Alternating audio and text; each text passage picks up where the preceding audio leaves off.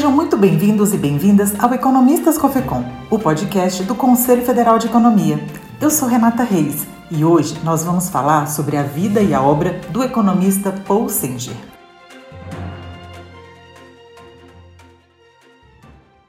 Nascido em 1932 na Áustria, naturalizado brasileiro, ele se graduou economista pela Universidade de São Paulo, onde atuou como professor assistente e obteve doutorado em sociologia. Com a chegada do AI-5, Singer teve seus direitos políticos cassados e foi aposentado compulsoriamente. Em 1969, participou da criação do SEBRAP, o Centro Brasileiro de Análise e Planejamento, uma instituição que reuniu diversos intelectuais que se opunham à ditadura militar. Em 1989, foi convidado pela então prefeita Luísa Erondina para assumir a Secretaria de Planejamento do município de São Paulo, permanecendo no cargo durante todo o mandato. Depois disso, passou a estudar a economia solidária e, em 2003, tornou-se titular da Secretaria Nacional de Economia Solidária. Em 2011, Singer apresentou suas ideias a respeito dos bancos comunitários e, em sua opinião, eles seriam instrumentos importantes para a erradicação da miséria. Singer faleceu em 2018 e, para falar sobre a sua vida e obra, convidamos um dos maiores conhecedores de sua trajetória, que é o sociólogo Marcelo Gomes Justo, organizador do livro Paul Singer Urbanização e Desenvolvimento. Marcelo conheceu Paul Singer por meio da filha Helena, de quem foi colega num grupo de estudos e com quem se casou mais tarde.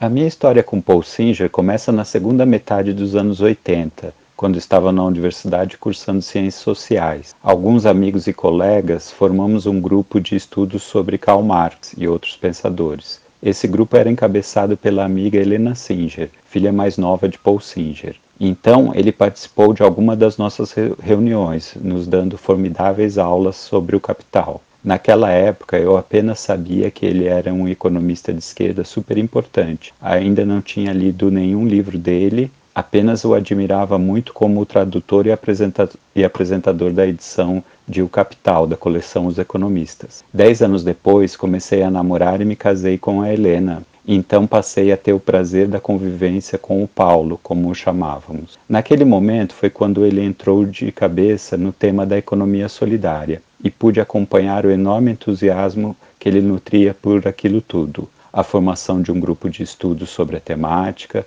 o início da incubadora tecnológica de cooperativas populares da USP e os lançamentos dos livros Globalização e Desemprego, Diagnósticos e Alternativas e logo depois Uma Utopia Militante. A economia solidária é um dos aspectos importantes da obra de Paul Singer, mas seu legado vai muito além disso. Perguntamos a Marcelo Gomes Justo sua visão a respeito. Confira. Passei a ler esses livros logo que publicados e fiquei fascinado com aquelas ideias. Era ler no papel tudo o que eu pensava como caminho de construção do socialismo, uma identidade total. Então fui atrás de outros livros para ler. Isso sem contar com a convivência com uma pessoa muito generosa, sempre interessada em nos ouvir e boa para discutir a situação política do mundo.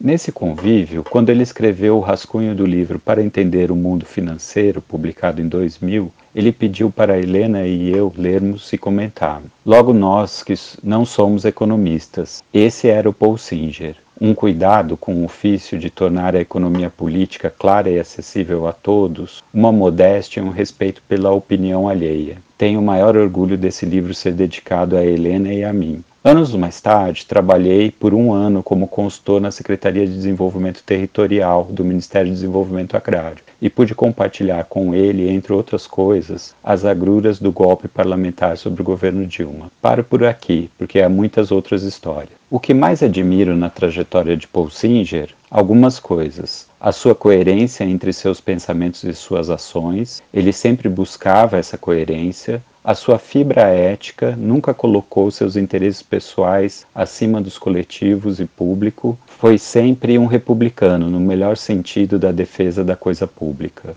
Buscar sempre escrever e se comunicar com simplicidade e clareza, mesmo tratando de temas complexos, sua convicção e suas ações políticas para a construção do socialismo aqui e agora, e, não menos importante, sua gentileza no trato sem abrir mão da contundência de suas ideias. Ao longo dos últimos anos, o Conselho Federal de Economia tem abraçado a causa da economia solidária. A atividade já foi regulamentada por meio de resolução e várias iniciativas têm contribuído para dar mais visibilidade a este campo de atuação para o economista. Uma das maiores entusiastas da economia solidária no COFECOM é a vice-presidente Denise Kassama, que nos falou em que consiste e como o economista pode desempenhar um papel importante nesta área. Hoje temos aí milhares de iniciativas que acontecem de norte a sul do país, é, que é uma economia que a gente pode dizer já acontece. Né? A, a crise econômica ela também mostrou que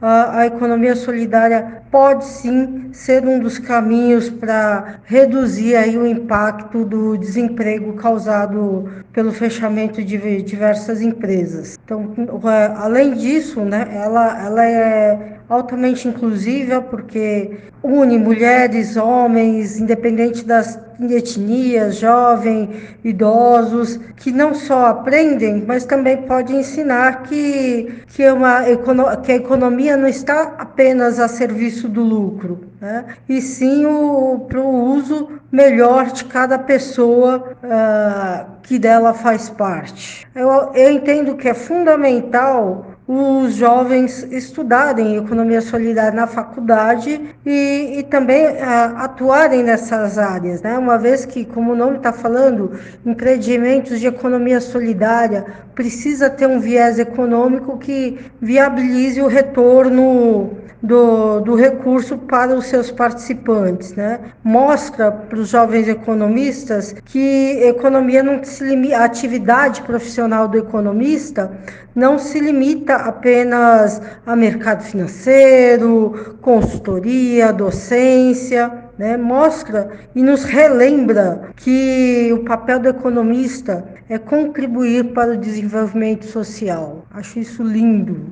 Algumas pessoas têm trabalhado na criação do Instituto Paul Singer, cujo lançamento está planejado para o ano de 2022, em homenagem aos 90 anos do economista. O Instituto pretende trabalhar em três áreas: acervo, formação e pesquisa. Marcelo falou sobre as atividades em cada uma dessas áreas. Vamos lá? O Instituto Paul Singer tem articuladores, conselheiros e entidades que são da economia solidária, mas não só pois acredita que o seu legado vai muito além desta. É claro que a economia solidária é importantíssima e Singer se dedicou intensamente a ela por mais de 20 anos. Acreditamos que os fóruns, as incubadoras universitárias de cooperativas e todos os movimentos de economia solidária já fazem o principal trabalho nesta área. São eles que vão nos indicar em que o Instituto poderá contribuir. O Instituto tem três áreas de atuação: acervo, formação e pesquisa que são áreas interconectadas. Na área de acervo, mais especificamente, pretendemos contribuir para a difusão das obras e do pensamento de Singer,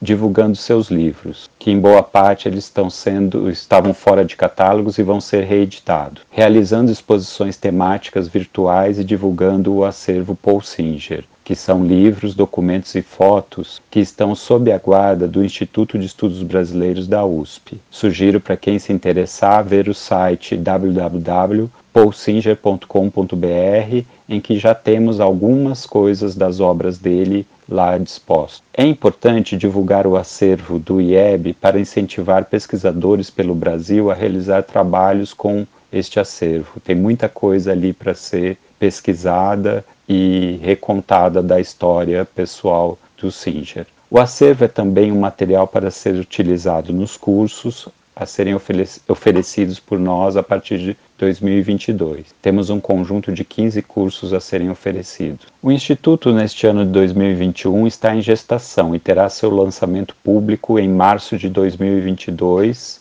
junto com as celebrações dos 90 anos de Paul Singer. Por enquanto, estamos nos reunindo com organizações, movimentos sociais e potenciais parceiros e apoiadores. Já temos programado o curso Decifrando Paul Singer, com o Instituto Polis, para ser lançado em fevereiro de 2022. Organizamos um conjunto de 15 cursos que serão oferecidos também a partir do ano que vem e estamos em conversas com fundações para ter apoio a estes cursos. Por fim, eu quero lembrar que o Instituto Paul Singer terá o seu lançamento pra, em março de 2022 em que pretendemos fazer uma série de atividades, tanto de lançamento do Instituto, quanto de homenagem aos 90 anos de Paul Singer. Entre as parcerias já realizadas pelo Instituto, encontra-se a Oficina de Economia Solidária, ministrada pelo COFECOM. As transmissões ocorreram pelo canal do YouTube e ainda estão disponíveis na plataforma e há mais atividades planejadas. Confira. Sobre as nossas parcerias, neste momento inicial de organização, o Instituto foi parceiro da COFECOM na realização do curso online Oficinas de Economia Solidária, de 15 de julho a 5 de agosto. E nós somos muito gratos por esse apoio da COFECOM. Temos outras ideias e propostas a serem encaminhadas junto à COFECOM. Como já mencionado, fizemos uma parceria com o Instituto Polis para oferecer o curso Decifrando Paul Singer, previsto para fevereiro de 2022. Vamos realizar a parceria com o Instituto de Estudos Brasileiros da USP para colaborar na catalogação e principalmente na difusão do acervo Paul Singer. Estamos quase fechando a parceria com outro instituto para realizar a produção de vídeos de depoimentos sobre o Singer fizemos as primeiras conversas com duas fundações para o financiamento dos nossos cursos. Os voluntários são sempre bem-vindos. Nós queremos muito chegar perto dos jovens, dos estudantes universitários e queremos que com eles, que eles nos ajudem nas suas linguagens, divulgar o pensamento e as, as ações do Singer pelas redes sociais. E também para aqueles voluntários que não são jovens, eles podem ajudar a gente indicando editais e possíveis potenciais apoiadores da nossa luta. E qual a importância do legado de Paul Singer? Marcelo Gomes Justo e Denise Cassama falam sobre o assunto. Acredito que o maior legado de Paul Singer para a economia brasileira foi ser um pensador e um homem público que construiu um pensamento econômico brasileiro único, voltado para analisar criticamente a conjuntura histórica e não de deixar de apresentar soluções, como um país subdesenvolvido poderia se desenvolver, como combater a inflação, como a economia solidária seria uma alternativa ao desemprego estrutural. Paul Singer, na verdade, ele é o grande pai da economia solidária no Brasil. Foi ele que começou a construir pontes que viabilizou o acesso ao crédito, principalmente pelas camadas mais baixas da população, através da valorização tanto dos empreendimentos de economia solidária, quanto principalmente na questão dos bancos sociais. Né? Ele, sobretudo, mostrou que um outro Brasil ele é possível, sobretudo com maior inclusão social. Nos 13 anos que ele esteve à frente da Secretaria Secretaria Especial de Economia Solidária, eles foram fundamentais para o fortalecimento e crescimento desse processo. E afinal, por que é tão importante então investir em economia solidária? E em que ela se difere da caridade, por exemplo? Confira a resposta nas palavras de Denise Cassama. Eu, eu, Denise, entendo que caridade é o ato abnegado de querer ajudar alguém independente de qualquer, qual, toda e qualquer ação no sentido de ajudar alguém, eu, posso, eu chamo isso de caridade. Já a economia solidária, ela não só ajuda alguém, como normalmente é um coletivo, mas ela permite que ela viabiliza que, que essa pessoa se autossustente né, através do empreendimento de economia solidária. Então é, é, a história de dar o peixe e ensinar a pescar. Então eu diria que a economia solidária não só ensina a pescar, como dá a vara. E o Economistas Coficom, podcast do Conselho Federal de Economia, vai ficando por aqui. Fiquem atentos ao nosso site oficial e às redes sociais para mais conteúdo do Conselho. Esse podcast é uma produção da equipe de comunicação do COFECOM. Eu sou Renata Reis. Muito obrigada.